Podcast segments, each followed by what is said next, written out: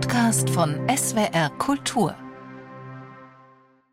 Es ist diese Frage, In Waffel oder in Becher? die die Eisgemeinde spaltet. Ich möchte immer einen Becher haben. Ich werde nie die Eiswaffel. Äh, die Eiswaffel schmeckt mir nicht. Waffel auf jeden Fall, ist viel besser. Die Waffeln schmecken meistens auch äh, recht gut. Und äh, wenn ich dann so ein paar Becher habe, wohin mit dem Becher und die Waffel wandert dann auch gleich in den Magen. Die Waffel ist Geschmackssache, so viel ist klar. Was nicht ganz klar ist, wer überhaupt dafür verantwortlich gemacht werden kann, dass die Frage In Waffel oder in Becher? zu den meistgehörten mindestens im Sommer gehört.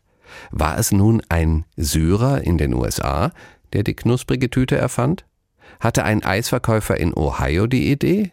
Oder war es eben doch der aus Italien stammende Gelatiero Italo Maccioni, für dessen Urheberschaft immerhin ein US-Patent mit der Nummer 746971 spricht, erteilt am 13. Dezember 1903.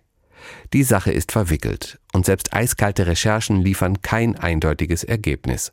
Um mit Maccioni zu beginnen, der war Eisverkäufer in New York und servierte, wie es branchenüblich war, seine Produkte auf kleinen Tellern, die der Kunde nach dem Genuss zurückzugeben hatte. Mühsam für alle. Und so kam der findige Eismann auf die Idee, die köstlichen Kugeln zunächst in Papiertüten und bald darauf in Tüten aus Waffelteig einzufüllen. Eine Darreichungsform von Eis, auf die die New Yorker ganz heiß waren. Die Folge? Das Patent, die amtliche Geburtsurkunde der Eiswaffel. Allerdings gut 600 Kilometer weiter westlich lebten zur selben Zeit zwei Männer, die ihrerseits für sich beanspruchten, den glorreichen Einfall gehabt zu haben. Da ist zum einen Charles Manches, Eisproduzent in Akron im Bundesstaat Ohio. Er verkaufte seine Ware auf einem Markt in St. Louis und hatte dabei, wie die Pharma berichtet, ein Auge besonders auf die jüngere weibliche Kundschaft.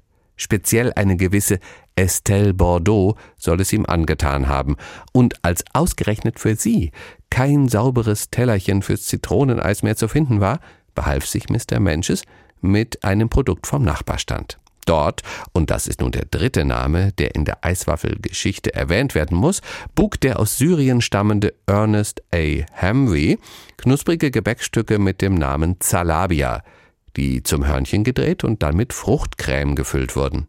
Wieso Fruchtcreme, wenn es auch mit Eis geht, muss sich Charles Menches kühl gedacht haben, und aus dieser Überlegung wird ein neuartiger Eisgenuss für die Angebetete sowie eine Art Joint Venture in Sachen Eiswaffelherstellung hervorgegangen sein. Jedenfalls behaupten die Nachfolger von Menches noch heute, die Erfinder der süßen Tüte zu sein. Patent hin oder her. Es gibt ja auch Ideen, auf die verschiedene Menschen an verschiedenen Orten kommen können, ohne sich zu kennen. Man nehme nur die Sache mit dem Automobil, mit Daimler und Benz. Dem Siegeszug der Eiswaffel jedenfalls steht ihre verworrene Entstehungsgeschichte nicht im Wege. Und längst ist die einfache Erfindung, von den Nachfolgern der Manches, Hamwees und Maccionis eiskalt genutzt worden, um die Schleckwilligen mit Produkten wie Eishörnchen Tango oder Bolero Knuspertüte halb süß zu verwöhnen.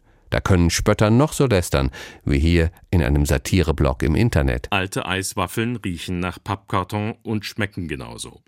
Entgegen der landläufigen Gepflogenheiten sind Eiswaffeln nicht zum Verzehr geeignet. Dem Eisliebhaber fällt auf die Frage In Waffel oder in Becher? eben doch meistens Waffel ein. Und die abschließende kleine Umfrage im stets ökologisch korrekten Freiburg erklärt auch, warum das so ist. Ich habe es ganz gerne in der Waffel. Den Becher muss ich wegschmeißen und die Waffel kann ich aufessen. Schmeckt auch besser als der Becher. Zeitwort ist ein Podcast von SWR Kultur für die ARD.